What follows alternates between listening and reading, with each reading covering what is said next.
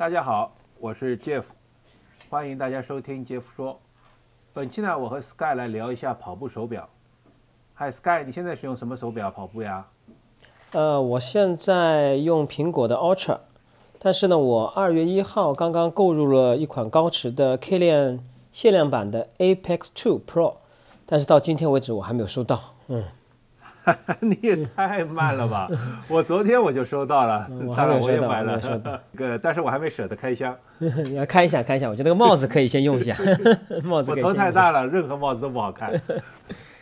好，那请你来说说你对跑步手表的选择的一些想法怎么样？我自己用过蛮多品牌的这个手表的，呃，比方说苹果啊、佳明啊，还有 Polo、松拓，然后还有华为。但是我个人对这个跑步手表的选择，主要是从以下几个方面：第一个漂不漂亮，也就是颜值，还有品牌啊，还有它的功能，当然还有这个具体的这个产品销售的价格，还有就是它的 APP 的友好程度。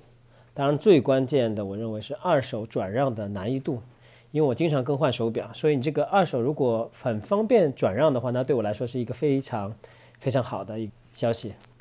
对啊，我好像也经常转让手表，对啊所以所以这个都蛮重要，对吧？对非常重要，这个 那请 Sky 先来说说你现在常用的苹果 Ultra 怎么样？觉得非常好。其实各个网站都会有介绍。那从我个人的角度来讲，我觉得就是呃两点，第一个延迟高，那辨识度非常高。那我觉得这个的话已经毋庸置疑了，就是说原来戴苹果手表相对来说它的样子还是比较统一嘛，但是 Ultra 的呃第一个盘面比较大嘛，第二个更加啊、因为它钛合金的这个表框，所以看上去金属质感会更加好一些。苹果的好看主要还是还有很重要的因素，我觉得是表带好看哎，各种材质。你现在用什么表带呀？呃，我是它官方的三款表带我都有，就是海洋的啊，还有是什么野径的啊，还有一款我忘记什么了。但是我现在戴海洋的比较多，我觉得还是海洋的比较好看。海洋是吧？对对对，海洋的比较好看。这个你比不过我了，我有苹果所有的表带，当然没有所有的颜色。我觉得只要是硅胶的，就是有洞洞的，以前的耐克版或者像现在海洋当中一愣一愣的，透气性好，我觉得都都是蛮蛮适合这个运动的。然后呢，我重力重点推荐啊，不锈钢那款，不是米兰尼斯那款，还是另一款那个，虽然重，它好像叫履带式坦克式，我忘了，这款非常非常好看。当然，价格也很贵，也很重。我知道你经常出席正式场合，这个你有没有带着苹果表去正式场合？你觉得合适吗？呃，我觉得还是比较好吧，因为相对来讲，苹果手表虽然颜值比较高啊，还是比较方便的。如果你可以配上它的皮表带，就是你可以买第三方的皮表带，所以还是可以出席一些这个正式的场合的，也不会显得很突兀。但是如果说你比方说它那个海洋表带的话，它颜色很亮嘛，那我觉得可能不特别合适。所以一般如果说有一些需要，比方说见客户啊，或者说一些相对说比较正式的场合，我可以换上这个皮质的表带。对啊，这个苹果的皮表呢确实也很漂亮，而且也不贵。关键是苹果的皮质很好，也不贵。那么我有一个最重要的问题了，我知道你是一个劳力士的粉丝，你有好几块劳力士。关于劳力士和苹果之间，你的观点怎么样呢？我觉得从颜值上来讲啊，这个肯定是劳力士啊，劳力士啊？你方便说一下吧？呃可能有七八块吧，哇，七八块，七八块。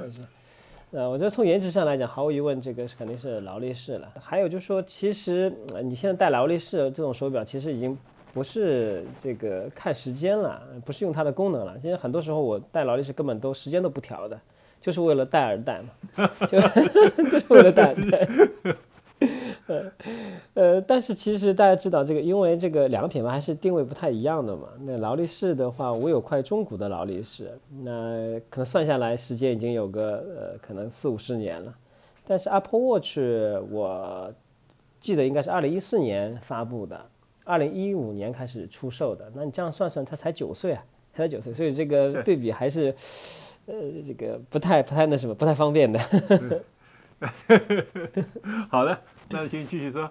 嗯，那我觉得还有一个从 Apple Watch 的角度来讲，或者说我用 Ultra 的角度来讲，我觉得它是可以单独的使用的。它就相当于一个迷你的这个 iPhone，很简单啊，就是如果你配了一款，就是说它是有蜂窝的，它可以打电话，啊，可以付款，还可以坐地铁啊，任何的公交，你这个时候你可以脱离 iPhone 做很多事情。对我来讲，最关键就是说，早上跑步不需要带 iPhone 出去的，你只要带一块 Apple Watch 出去就可以了。你还可以收到这个短消息，所以说这样子对你来讲，你携带的东西比较少，也比较方便。呃，然后的话呢，最近我还看了一些这个报道或者说是方案，它好像有款 APP 还支持你开这个特斯拉的这个车，所以这我还没有尝试过。我个人觉得啊，从这两款这两个比较，第一个它的颜值，第二个它的独立使用性来讲，就是我现在选择这个苹果的 Ultra 的最重要的一点。我也补充一个，我前两天不是去南京了嘛？南京是一个呃有很多那个景点地方，也其实距离也不远，所以我就。骑着车，我发现 Apple Watch 搭配它的原生地图啊，太太好用了。你设好导航以后，每到需要转弯或什么，有手表就会震动提醒你，然后你就要稍微抬一下腕看一下，哦，我们可以转弯了，就不需要像以前那样拿导打开手机看一个导航，因为你在骑车的时候你没法拿手机看嘛，对吧？这个是我以前也是真的是没注意到，这个我也没有使用过，我没有使用过，嗯。OK，那么你觉得苹果有什么缺点吗？啊，它的缺点也是非常显著的啊。呃，第一个呢，那毫无疑问，以前在 Ultra 没有出来之前的话，就是大家诟病最多的就是它待机时间短吧，它不适合这个长距离的跑步嘛。就是你这个可能你出去越野跑，它可不能，好像五十公里啊都很吃力啊，就支持你的这个续航的时间。第二个，我我认为啊，这个我补充一句啊，我看了 YouTube 上有些。博主似乎现在新新的 Ultra 以后，五十公里越野赛应该也是可以支持的。对，就是 Ultra，它的 Ultra 的续航是要比前几代的 Apple Watch 要好一些了。还有呢，我就认为，就是我一直不用苹果自带的这个健身的这个软件的，因为我主要是跑步嘛。那我觉得这个这个跑步的这个这个软件这很很很弱智，应该是不能设置训练计划吧？它可以设置简单的。就是你点那三个点以后，它有一些很简单的那个，你比如自己设一下间歇跑啊，设一下长度，这可以，但是不实用，基本上接近于不实用，而且不方便。所以说这个这个我我个人是没有没有很好的感觉的，所以这也是为什么我之前一直不用呃 Apple Watch 作为我主要的这个训练的这个手表。但是它自从出了有第三方软件以后，比方说我用这个啊叫什么功率计以后，对，那功率计以后，那我觉得这个就很方便了啊。Stride 它其实很方便，它还可以导入那个 Training Peaks。如果你有教练是用 Training Peaks 发布训练计划的，它可以导入 Training Peaks 的训练计划，对吧？对的，很方便。我觉得苹果最好的就是别人为它开发软件很方便。我其实推荐还推荐两个软件，一个叫 Walk Outdoors，一个叫 iSmooth Run。Walk Outdoors 呢是现在很多很多人都在用的，然后它界面也很方便，用起来还能支持导航、载入路线，在支持越野跑。然后，iSmooth Run 呢，它最特别的一点是，它可以，它可以支持 Training Peaks 的训练计划导入。你不觉得苹果的数据很精准吗？你以前和高驰比起来，你你高驰用的很多，我也知道。我个人在这方面倒没有没有特别大的这个感触，因为呃，我呃，准确的来讲，我觉得在特别炎热的夏天。和冬天，它的心率数据好像所有的手表都趋于一致，都是有不稳定的情况。那所以外接心率带喽，我们的老 我们的老传统心率带那还是要记着的，对吧？对对。但是这个准确性，其实我我可能呃没有特别的去关注它，呃，对于里程上的这个呃数据没有特别关注。不过苹果搭配那些蓝牙心率带，其实还是很方便的。然后我还给大家推荐一个软件叫 Athletics，这个软件呢，它可以读取苹果 Apple Health 里一些睡眠数据啊，一些你的心率数据啊，帮你计算出啊你的恢复情况怎么样，你的压力指数怎么样。佳明用户的话都可以知道，这就可以实现佳明的那些什么身体电量的计算啊、睡眠数据啊等等的，也是挺方便的。到时候我会把这些软件的名字放在 Show Note 里面。哎，对，可以跟大家分享一下。对的，你刚刚说的太快了，呃，我我自己都没有完全记 Training Peak。Auto Sleep 还有一个 我忘记了已经啊，Auto Sleep 你没说，我都没记得提到呢，因为它和运动功能没什么关系，它不是一个追踪睡眠数据的软件。好吧，接下去呢，请你再接下去讲讲。那还有的话就是比较简单的说了，就是它的 Apple Watch 的缺点，就说最新的这个 Ultra 系列肯定很重啊，这个大家如果佩戴过的话，会有一个统一的感觉，就是本身表很重，另外其实表带也不是啊特别那么轻吧。啊，这是第一个。第二个的话呢，就是说，呃，如果你用这个蜂窝的这个系列的话，你每个月应该要支付十元钱到十五元钱吧，可能不等吧，每个月的一个通信费。但这个通信费，我就觉得还是非常，我个人认为是非常值得的。但是你其实带佩戴其他的表的话，你没有这功能，你也不需要支付这个十元钱的。还有一个就是这个原装表带还是比较贵的，大家应该都知道。比方说像杰夫刚刚说的那款，呃，这个应该是不锈钢啊，还钛金属的，忘记了。那款表，呃，不锈钢的，对吧？嗯。呃，我记得应该是两千多元钱。三千多。啊，三千多对吧？三千多，对对，相当于一块，相当于一块这个 Apple Watch 的这个这个简约版了，这个价格。所以它的这个原装表带是比较贵的。但是呢，这个第三方呢，其实呃。呃，这个就是参差不齐了，质量就看大家自己的这个选货的眼光了。但是好处是它的原装表带，你别忘了，它的表带从一代到现在，Ultra 差不多八代了嘛，都是通用的。你说贵贵，但是能连用八代，这个也还是可以接受的。对，但是它有一个问题啊，它那个表带那卡口的长度是不一致的。如果其实我有啊，因为原最早的它出来的那个苹果手表，我选的小尺寸的嘛，那是你的问题了。这 这小尺寸的大尺寸肯定有差别啦。对啊。所以说它并不完全通用的。我后来买的大尺寸的时候可以用的，但小尺寸它不通用的。那你全部买大尺寸不就通用了吗？像我就全是大尺寸的，就全都用。呃，还有刚刚你说的，就是应该你刚说推荐金属表带的时候，你说过那个尼斯款的，对不对？米兰尼斯。嗯，米兰尼斯是非常非常漂亮，我觉得非常经典的一款这个呃苹果的这个表带啊，但是它是没有办法用在 Ultra 上面的，就可以用。但是显得特别头重脚轻，你知道这种感觉，因为尼斯表带太薄了。是，而且不适合体毛旺盛的人，对吧？会夹毛。我是被他夹了好几次头发，所以现在也不大用了。呃，杰夫，那你现在主要是佩戴哪些手表？我现在主要也是用 Ultra 了，当然因为主要是因为 Ultra 好看嘛。你也知道我这个人爱新鲜，所以我其实 Garmin 啊也用了很久。那接下来我简单讲讲 Garmin 吧。首先，就像按照你刚才说的说的那几方面，我们来看啊，Garmin 的颜值呢，我觉得其实还是 OK 的，肯定是比不上苹果表那么好看，那么时尚。但是像它其中几个系列，比如说它的钛铁石系列啊、马系列啊、那个 Epix 系列啊，甚至于它的 Phoenix 系列，只要这些带上金属的，用了金属的，基本上都还还蛮好看的。塑料表壳的我觉得不好看，但是那些用用金属表壳的都还蛮好看的，尤其是像 Epix。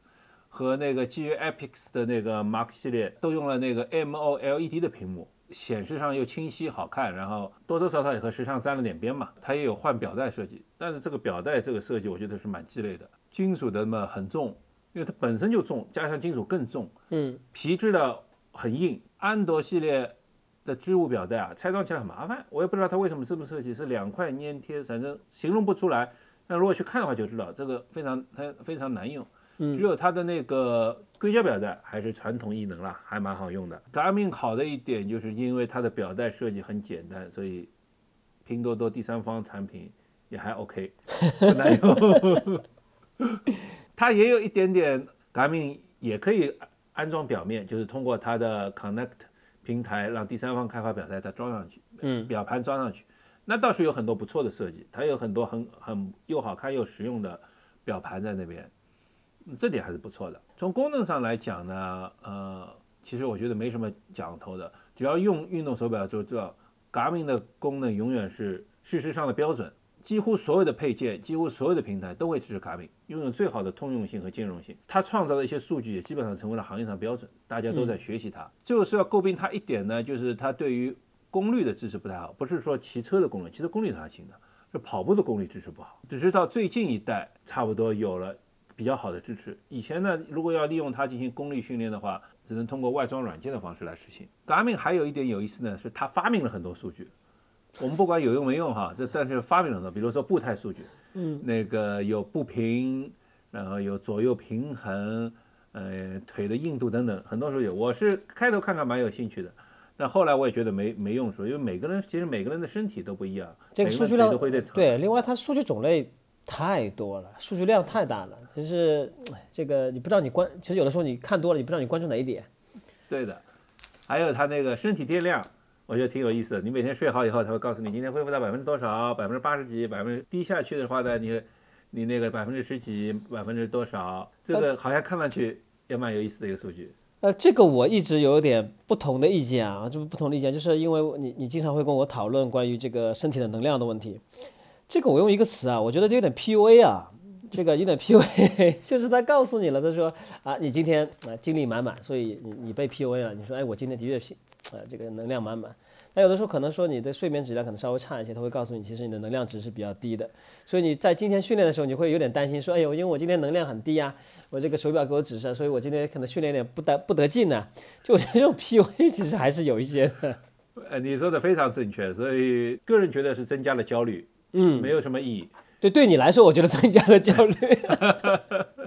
没错的，我是属于更本来就容易焦虑的人，所以他这更给我增加了焦虑。嗯，所以现在最好的方式，我就不看他了。对对对对，我也想想什么也没 然后呢，Garmin 还有一个很好的那个第三方平台开发的功能，它可以支持第三方通过一些接口开发。那中间也产生了不少很有趣的软件，就像我们说的功率，它本身当年不支持的时候呢，那 Stride 也好，其他。公司也好，开发了一些小软件来支持它，这个都是挺不错的。它有一个小字段，也非常实用。你在跑马拉松的时候，你的记录的 A GPS 数据和跑道上的那个数据其实不一样的，对吧？大家都知道，你手表记录的公里数和跑道上公里数不一样。那其实这样的话，对你这个最后其实你预测成绩啊和实际成绩，你会有很大的造成很大的误差。那么呢，它就有个小字段，就是每到公里 mark 时候，如果你按一下它的 lap lap 键。它会自动和跑道上的数据同步，那这样你就能很精准的预测到最终完赛时间。对于那些破三啊，尤其是本身就是二分五十九、二小时五十九秒九分的 争分夺秒的是，争分夺秒。呃，我们都知道嘛，对吧？这个运动手表计算出去出来数据，往往比赛道数据多几百米，嗯，或者是有时候少几百米，这个嗯。不能差这些的，不能差这些，所以非常好用的功能。我觉得最大缺点呢，其实首先是价格，这几乎现在 Garmin 的价格已经超越苹果了。很早很早以前，对吧？很早很早以前就超越苹果，超越苹果了。这个真的是不是不是不是太便宜。那当然了，二手市场上如果要卖的话，其实也蛮好卖的，但毕竟是蛮贵的一个手表。前几年苹果推出了二十四期免息分期，四舍五入基本等于不要钱了。卡米这一下子出个七八七八千块、上万块的扔出去，确实是有点心疼的。我一直觉得，为什么卡米要卖这么贵？我搞不懂啊，这个我真的搞不懂。他也不能打电话，而且卡米更恶心的一点，在前几年，这今年改了，在前几年中国版本要比国外的版本贵几千块钱。额外再贵几千块钱，大家都都骂他是字库公司嘛，就因为加了一个中文字库，所以他就得中，其实中国就额外再加几千块钱。今年开始，它全世界的字库同步了，你可以买海外版，便宜很多，里面内建中文，可以拿来用了。这真的，Garmin 是一个不厚道的公司。那这里面说一下，再补充一下，就是说，杰夫，你我不知道你用 Garmin 的手表没有碰到售后的问题？碰到我一次，修了一下寄回来，我忘，我不知道他是刷了机了呢，还是怎么样。哦，你这样说起，我想起来了，好像在他那个点是在南京还是在哪里，我忘记了。啊，是有是有过的，对的对的。嗯嗯。那主要还是那时候当初的系统上面一些问题。反正给我修了一下。那还有一个 Garmin，我觉得缺点呢，可能其有些人喜欢，但是我觉得是一个缺点，是什么？它的功能太复杂了。啊，同感同感，完全同感。嗯。有好多功能我都没法去。我认为，我觉得我在这个电子产品方面不差劲了。我在 IT 行业也工作了二十来年，这方面都是还算还可以，但是它很多功能真的是既我既不高兴去用，也不高兴去看，要修改它的界面，或者要修改一些东西，都要到 APP 它的 APP 里进入好几层菜单才能去去做，有些功能只能在手表上调整。这个 Garmin 真的是吐槽起来是非常多的槽点。哦，我在杰夫说的，我再稍微做一下补充啊，就是毫无疑问呢，就是说我觉得直至今天为止吧佳明也是我们整个运动啊，其实不包括跑步里面，我觉得是很多跑友或者运动爱好者的一个首选手表。我个人其实没有用过像杰夫的那些高端款，我用的主要是一些铁三款啊，它支持的铁三款七系列的、四系列的，包括很早之前的。呃，我用 Garmin 是比较早的，它第一代的那种长方体的，很扁很扁的那种长方体的，啊，其实那时候也不知道怎么用，其实就是图个时尚买回来。呃，但是后期的话，我自己跑步其实 Garmin 系列的我是使用比较多的。呃，我个人我就跟有些同感，刚刚杰夫也说了，就是后期操作的话，它有点有有一点点复杂，啊，这是第一个。第二个的话呢，它的塑料的表盘啊倒还好，就是它这种。呃，怎么说呢，廉价感不是很强。但是要吐槽的地方呢，就是说，它那个 A P P 操作起来真的很非常不方便，非常不方便。原原来还有什么国际账号、国内账号，然后现在好像还有啊，现在还有啊。啊，对，很不方。便。然后呃这个这个真的把我弄得非常头疼。有的时候这个好像你弄错了，这个苹果的这个还不支持，还必须跑到安卓上再去弄一下。哎，不知道这个是我的操作问题还是什么问题啊？关键的还有就是它又出了一个好像一个兼容软件，好像类似像中间件的，叫什么加速度，对不对？类似于像加速度对，只有中国区有好像。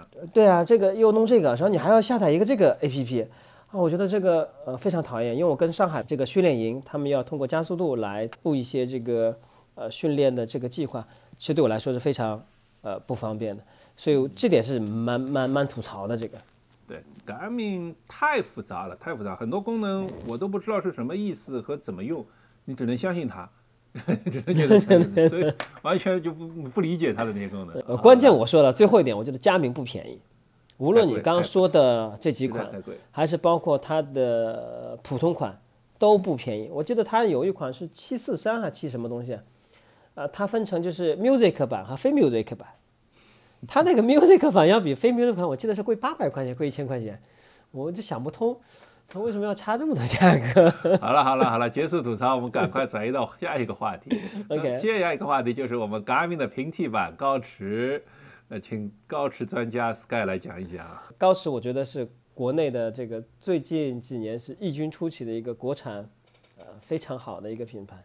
呃，我个人用过 Pace One，啊、然后基普乔格的那个版本应该是 Pace Two 吧，然后我也用过乔格是 Pace 二，呃的 Pace 二，对不对？然后还有这个呃 Apex 的代二代我也用过，还有我刚刚说的，我刚刚买了这个这个 Pro 的呃 K 链的限量版。还有未开箱的二 Pro。对对，但是其实大家听我介绍，其实我都买了它的这个这个就是呃中间档款的，中间往下的款，但是我没有买过它顶级的那款。我那我知道那款你有我买，过啊，呃对对对 我有 Vertex 二。对对对，那款我没有买过，那款我也觉得有点贵。那我买其实我觉得这个从价格上来讲我是可以接受的。那我跟大家讲一下我用这个高驰这个感觉啊，就第一个我觉得稍微还是比较易上手的。这个操作界面是比较简单的，因为它只有呃右边是有操作的，然后中间是个旋钮设置的，呃，所以这个是我觉得非常方便的。就是这个佳明，我记得几个按键，一个、两个、三个、四个、五个、六个，对吧？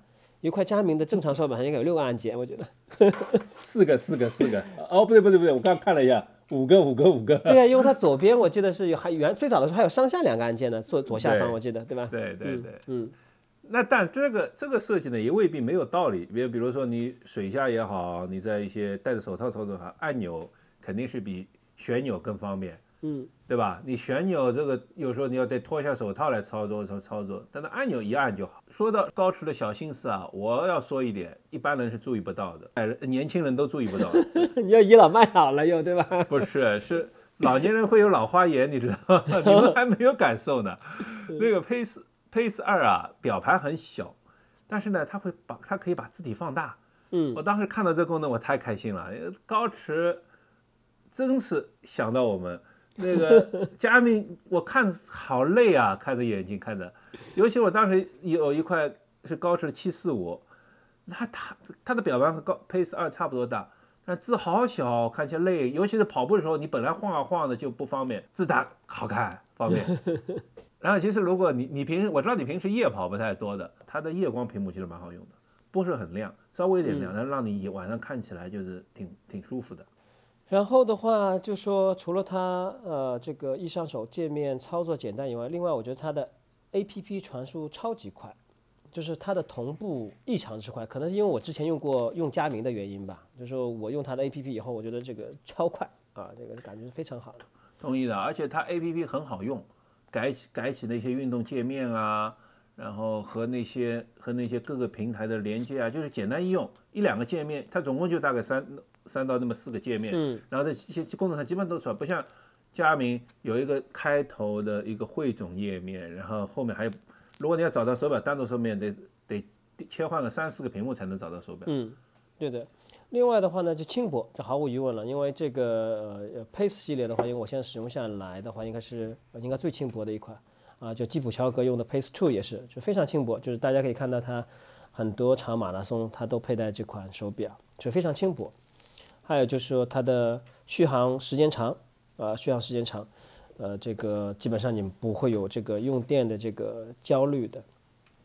还有就是大家知道我刚刚介绍了，我用了很多款的这个高驰，它的转手也非常快，就是说因为你每新出来新一代，我不可能把老的一代给留着，那基本上我都会呃出掉。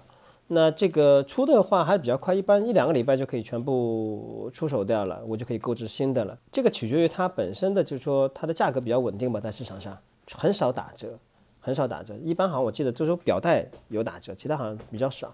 在这里我跟大家听到过打折，对的比较少。但是你记不记得，就是说那个 Apex Pro，它在去年的时候，我记得它有有有一个价格调整，它还特意在官网还是什么邮件推送啊，就说它在某一个区间内，如果购买了 Apex Pro 的话，它会补差价的。这个倒我倒觉得，当时我觉得挺稀奇，我觉得挺有意思的。就说它那时候正好可能库存也没有了，还是一个新的一代产品要上市了。所以这个其实对它的整个中国的市场这个销售价格这个维护啊是非常好的。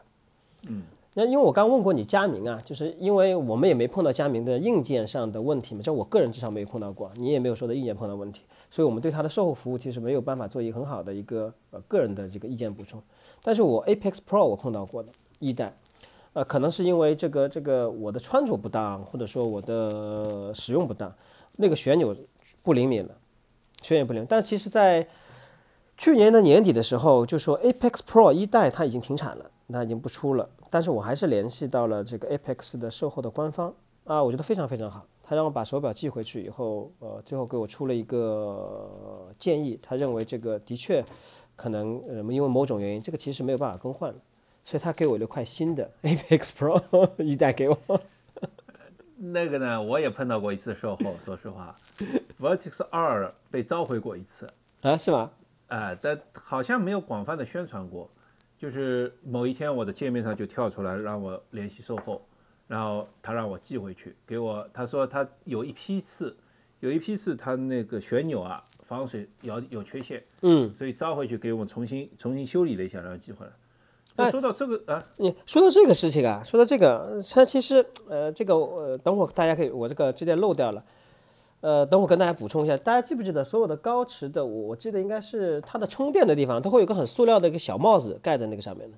从 Vertex 开始没有了，从 Vertex 二后面取消了。对对对，但因为我的 Apex 一我还是有的，你知道吧？但是后来官方出声明了，他的意思就是你其实他也认为是画蛇添足的，其实这个没有必要的，他认为。如果说你也碰到过售后问题，我也碰到过售后问题呢，是不是可能它的质量会不会有一点点堪忧呢？呃，我个人认为倒还好，坦率讲，我个人还好，因为我刚刚说了，反正我们都碰到过，对我碰到过，这个是这是这这事实啊。对事实我们要讲出来。对，当我说说我说我我说他的售后服务好的时候，那就说因为你碰到售后服务了，那证明肯定是表发生问题了。但因为我使用比较多啊，我们粗略算有配四一二三四五，我用了五块的高驰不同的手表。那其实我的概率还是有，那这样不能这样，不能这样算，这样算就太高了。那那那是是比较高的呀，因为我 Garmin 那么多年，其实基本上没有碰上过特别的售后问题。嗯，这个我们反正事实嘛，事实就说嘛，对吧？那同时我觉得他有点碰到，就是说我这个召回啊，他直接在在我的手手表界面上直接跳通知的，这个方式啊，Garmin 呃高驰用了好几次。也是被人家批评批评的，为什么？曾经有高高驰嘛，就是各个国家好像它的地区售价有一点不一样的，然后有人穿货的，高驰是直接远程锁机的。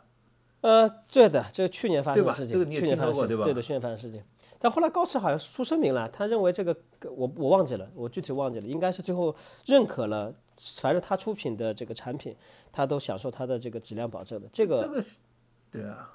这个做法很很不好，有点很不好，对吧？你用户，你用户买问谁买，我也不知道，我有什么义务知道你是你是哪里的手表？我只知道经销商或者谁卖给我的。嗯，你得去找那些卖的人呢。你这买家这个影响非常影响，这个点粗糙了啊。但后来好像他也改改进了，对，改正了。嗯嗯。然后还有就是说高驰，我我忘记了，我记得好像 Apex One 吧，它就支持功率了。它好像手表自带功率的，我忘记了这个是否 Pace 二就支持了，Pace 二支持了，我说我知道。对啊，因为因为因为我因为我们用的是 Stride 的嘛，所以也不太考虑这个这个呃高驰它自带的这个功率什么。就是如果它的自带功率呃很准确，呃那这个性价比真的是太高了。因为我们知道一个我们买一个功率计的话，就跑步的功率计都要两千多块人民币，它一个手表才这么点钱。呃，这个我知道，Pace 二呢，它的它的功率数据啊，其实几乎和 Stride 是同步的，他们两个有很好的合作，就是准确度也蛮好，然后它的那个数据数字表示本身也是蛮同步的。Pace 二的功率功率啊，只能在户外才能用到，室内是用不到的。Stride 呢，就室内也能用到。啊，你说到这一点，那就知道了，它为什么要出这个叫 Pod，就是那个那个那个那个那个那个那个小小东西了，Pod Two，呃，那个它可以在没有 GPS 的情况下记录你跑步的里程和姿态，所以就弥补了刚才你说的这个这个这个，呃，高驰它自带的功率计，它在可能室内是没有办法呃操作的或者显示数据的。但那玩意儿它不显示功率啊，也许它今后也许通过固件升级可以支持功率。对对，它刚出来的时候，我还以为为我还期待一波惊喜呢。我觉得哇塞，这个高驰太牛了，一下子把跑步功率计降到这么便宜。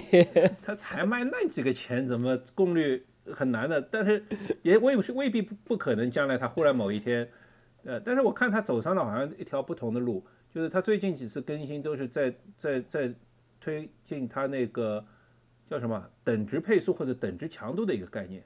嗯，对对，这个类似于功率，但是又不完全是功率，可能它今后会朝自己研发的这个模型的来来走吧。对，这个我跟大家稍微补充一点啊，就是说，呃呃，高驰它自带功率的话，它会有一个问题，就是说，如果你用 Stride 的话，它会考虑到你的呃这个风速，呃，它可能它那个开口的大小，就它们产品本身设计会有考虑到你的风速，就是你迎风跑的时候对你的功率的这个计算。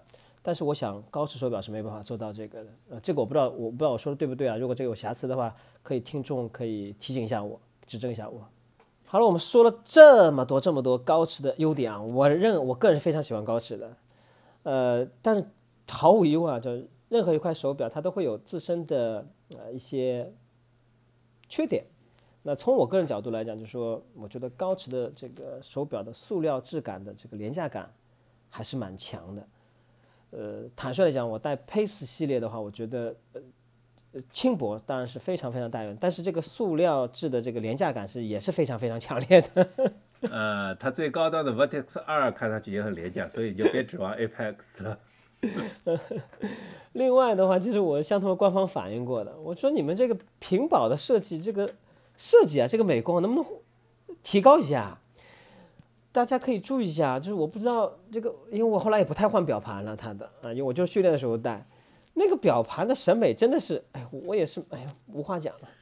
确实不好看，但是现在呢，就是它现在有点好玩的，就是会根据一些活动来，还有出一些专属表盘，比如说香根的时候出香根表盘啦，嗯，柏林马拉松的时候出柏林马拉松表盘啦，然后最近的那个最近不是 K 链 K 链的表吧，又出了个 K 链专属表表盘，虽然不好，同样不好看，但是都是 专属专属限量款嘛，对吧？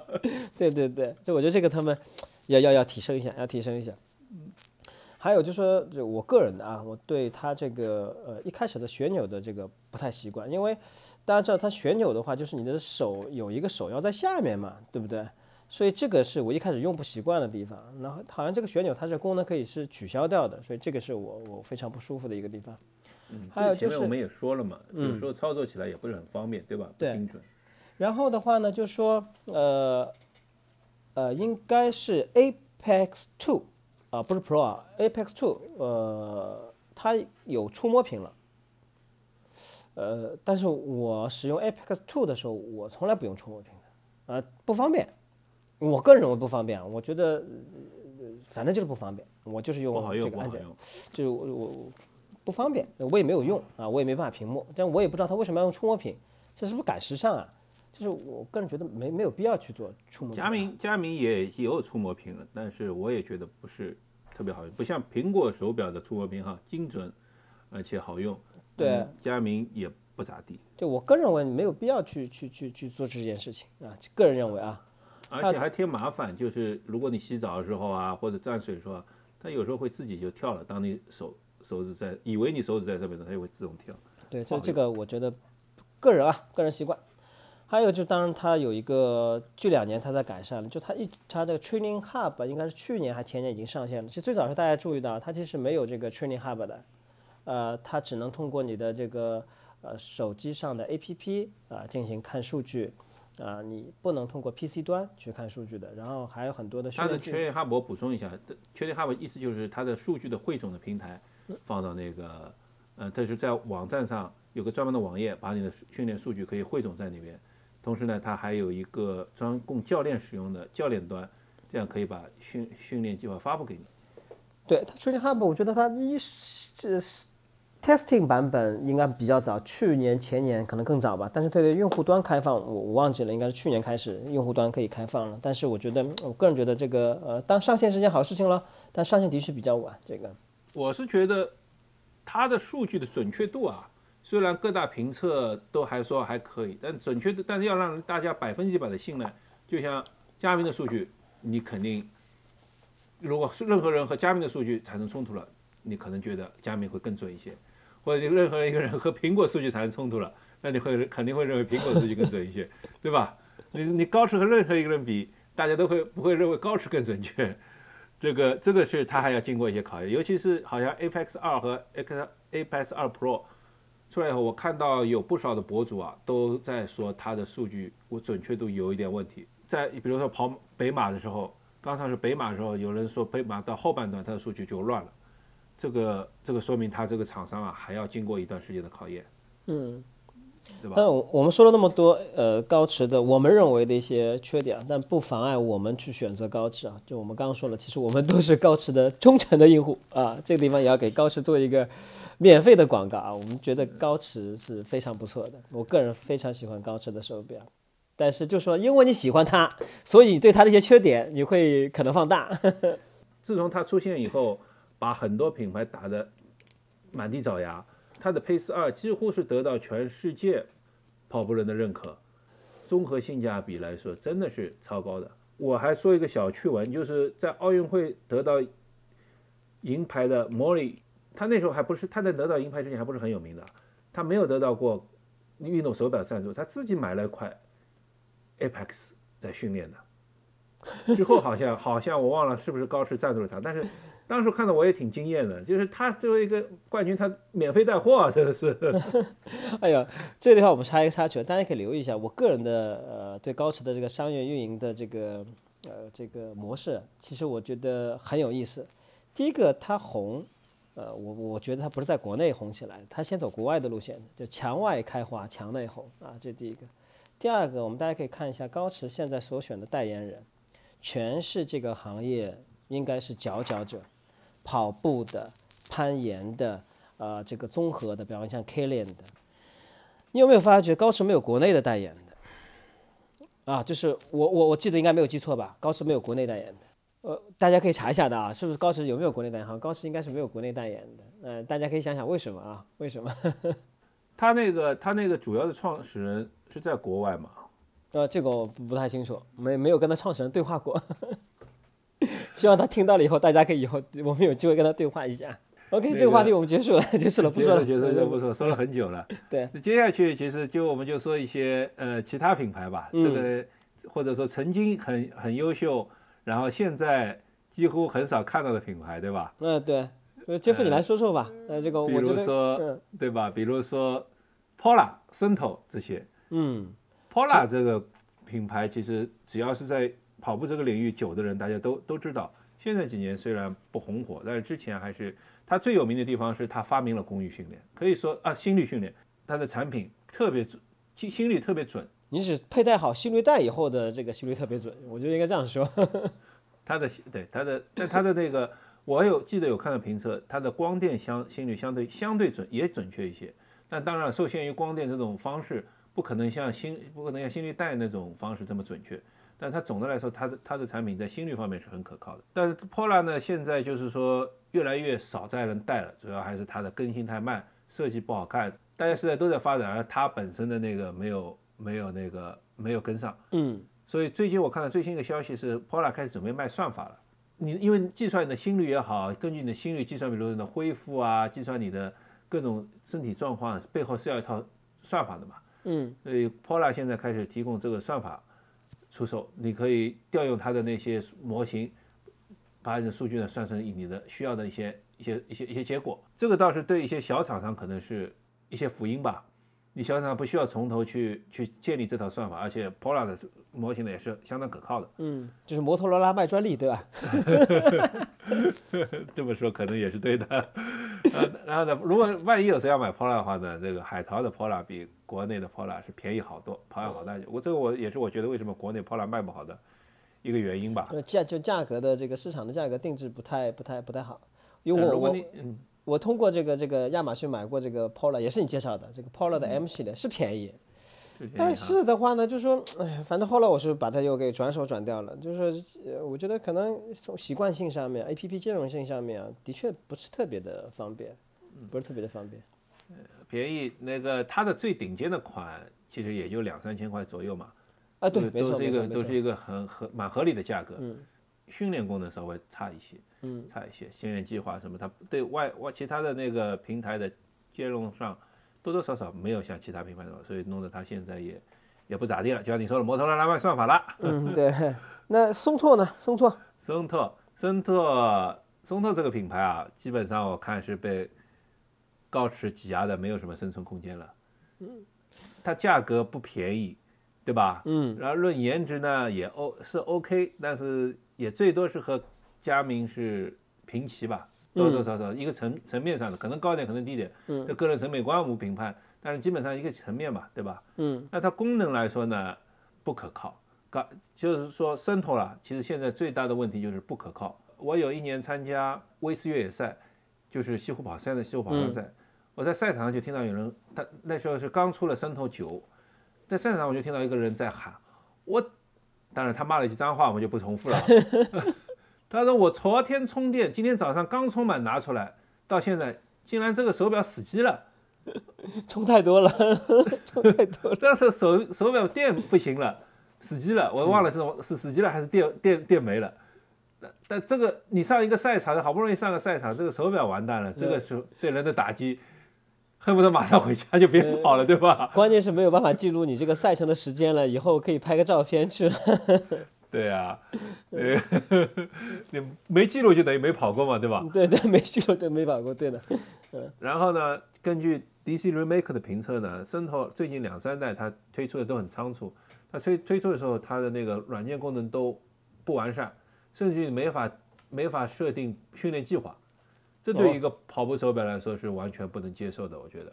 嗯，是这样子。虽然嗯这个其实松透我其实最近十年吧，我都没有用过，但是大家要知道啊，松拓在国内的，我觉得在智能呃不能说智能手表，哎，怎么说呢？户外手表里面它是头牌啊，在二十年前吧，这个整个的户外界啊，以登山为主的这批人里面，松拓就是一个珠峰一样的存在啊。那个时候所有的玩户外的人啊，登山的人，的手配松拓啊，那时候也不便宜，好贵啊！我记得那时候那好像三四千块钱一块吧。啊，但这几不要去缅不要去缅怀前苏联的荣光了，好吧，他已经死了。好吧，好吧。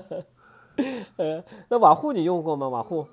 瓦户我没有用过，因为我它既贵，然后我看的功能也不咋地，所以它它有个特色就是说它当时是有一个铁人三项的模式，你可以不用停表，不用做任何设置，它会自动侦测你游泳、跑步、骑车，然后之间的换向呢，它也可以自动侦测。但是瓦护实在是它是单色屏幕，也不是彩色的，卖的也不便宜，三千多块钱，嗯太 OK 在国内实在太 OK，小所以我们。六六六六，呃，瓦护不谈。那嗯嗯嗯嗯嗯。那今天我们最后一个的话呢，就是讨论一下国产的这个华为啊这个手表。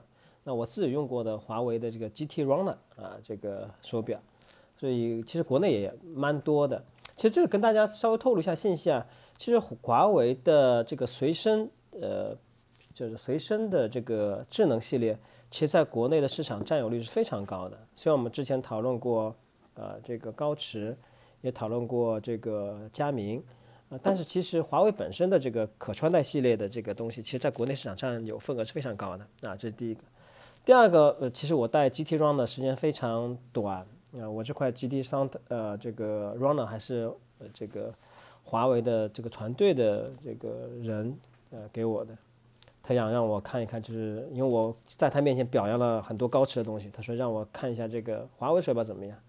我拿到手上最大最大的感觉就是屏幕超赞啊！我觉得啊，就是当然我可能对比的是这个高驰，我觉得它屏幕超赞，我觉得这是最大的一个优点。比谁的屏幕都超赞，但价格差不多啊，价格差不多啊。那这个缺点来讲，就是说，我不知道大家有没有用过华为手表，这个华为手表这个二手转让太难了。太难太难了，这个我不知道是网站打折还是华为的这个价格策略，就是你买一块这个 GT Runner，你很难转让的。我这个我记得当初我花了多少钱，就因为我这表拿来不要钱，但是我转让出去的时候反正很便宜，很便宜。然后我记得去年的京东年底的时候，这个京东买这块表也只要一千三左右，反正就是这个很难转让，很难转让，所以大家买的时候要注意点。OK，那么它运动属性呢？坦率的讲，我觉得我不觉得准，我个人不觉得准。这个准可能是一个心理上的那种感觉。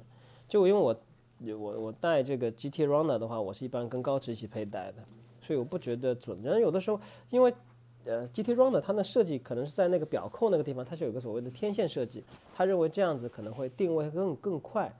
但是实际使用下来，我个人不觉得嗯。准啊，就是我觉得数据，这是我个人的主观感受，不一定准啊。呃，第二个的话呢，就是我觉得它的 A P P 也不好，呃，A P P 做的，就是说有一很大的特性，就华为可能太大了，它太想把东西装进去了，就是跟那个那个佳明的感受，大家讲就是它的运动属性太多了，你你你反正你用的不用的，它全给你装进去。我想不是所有人都打高尔夫球吧，啊，反正它里面所有的都可以包含进去。那华为就是属于这样子。华为厂的所有的东西，他都想帮你包含进去，所以这个就感受就不是特别的，呃，让我感受就是不是特别的好。这种好什么？就是我不需要有那么多功能，你给我那么多复杂的功能干嘛？所以这个我我个人就不特别喜欢。这个我也顺便吐槽一下哈，华为这个品牌啊，我一直觉得就是华为不，我个人觉得就是说华为和小米，有人和把华为和小米放在一起比，但小米是定位很清晰的。小米就是说，我一直是个性价比杂货铺，所以我随便出什么你们都不，大家都不奇怪。很多人买东西呢，也觉得小米肯定不专业，但是呢够用了，好用也够便宜就行了。所以大家好像似乎对小米的这些运动手环啊那些东西倒没有什么，而且卖的也很好。但是华为一贯给人的它的品牌形象，对吧？给人形象就是它很专业，嗯，对吧？很专业，包括它的技术很高。那么我这个觉得就就感觉到不舒服了，为什么呢？他现在什么都在做，哎，你一个专，既然你标榜你专业，那你这产品线从汽车一直到手表、手表、耳机，你啥都在做，那你的专业性在哪里呢？那你说你一个厂家，你什么都专业，那那是忽悠人，对吧？你你一边又在标榜自己专业，一边你又什么都在做，这个。啥这个很矛盾嘛？大家都知道吧？啥都会就啥都不专业，对吧？那就那只能说他给人一种太急匆匆赚钱的形象，或者说贪婪，什么都要插一脚。那最终这样，我觉得这种是会反噬自己的。嗯。当然，我们听了杰夫这么说啊，从我个人角度来讲，我只是评论这个华为的这个手表啊，华为其他东西我用的比较少，可路由器可能用的比较多一些，但是不排斥。啊，任正非先生在我心中的这个高大的形象，作为中国的这个企业家啊，就我做一个收尾啊，我们不谈了这个事情。杰夫，我想问一下，就是我们刚才也谈论了，比方说我们的苹果的手表啊，啊，高驰的手表啊，佳明的手表啊，包括 Polo 的啊，也包括华为的。所以，如果让你去选择的话，啊，你给我们听众说一下你的选择，比方可以只让你选择两块手表，你会怎么样选择？或者只让你选择一块手表，你会怎么选择？我个人觉得哈，如果是苹果用户的话，那无脑选苹果手表，那基本上是不会错的。如果是安卓用户呢，那就分一下，对吧？我觉得如果你特别特别特别数据控细致严谨，那佳明；又不是很在意预算的话，选佳明。那如果剩剩下的其他所有人，其实都可以选高驰。都可以选高驰。就这么说吧，或者换个角度说，比较觉得自己时尚的，资金不是很愁的人，加名苹果，然后所有人都可以买高驰。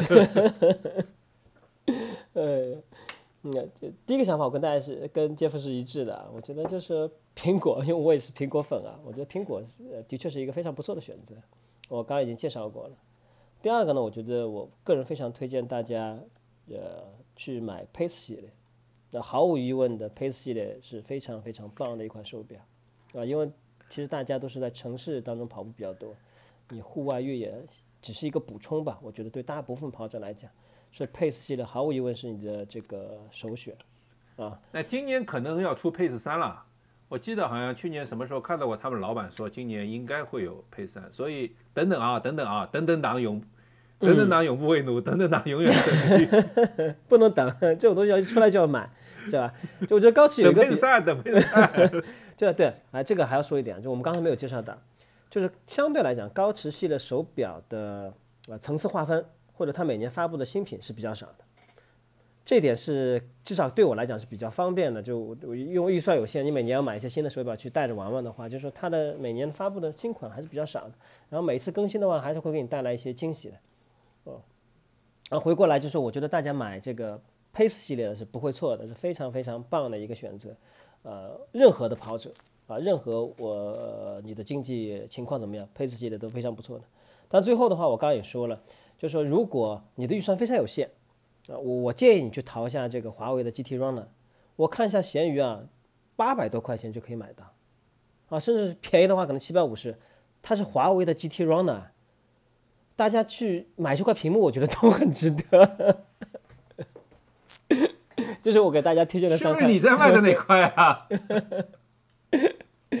对的，便宜啊，便宜便宜是硬道理啊，对不对？这个绝对是的，这个。而且屏幕又大，对不对？才八百多块钱，嗯，好吧，我们也讲了很久了。那么，谢谢大家，谢谢 Sky，也谢谢我自己。呃，对，谢谢各位听众啊啊，有什么意见或者说对我们大家表示啊，觉得哎你这个说的不对，你这个说的有瑕疵，呃，大家提出来，那我们也事后看一下，我们把一些问题给回顾一下，跟大家做一个反馈。谢谢各位听众。谢谢，再见。嗯，再见。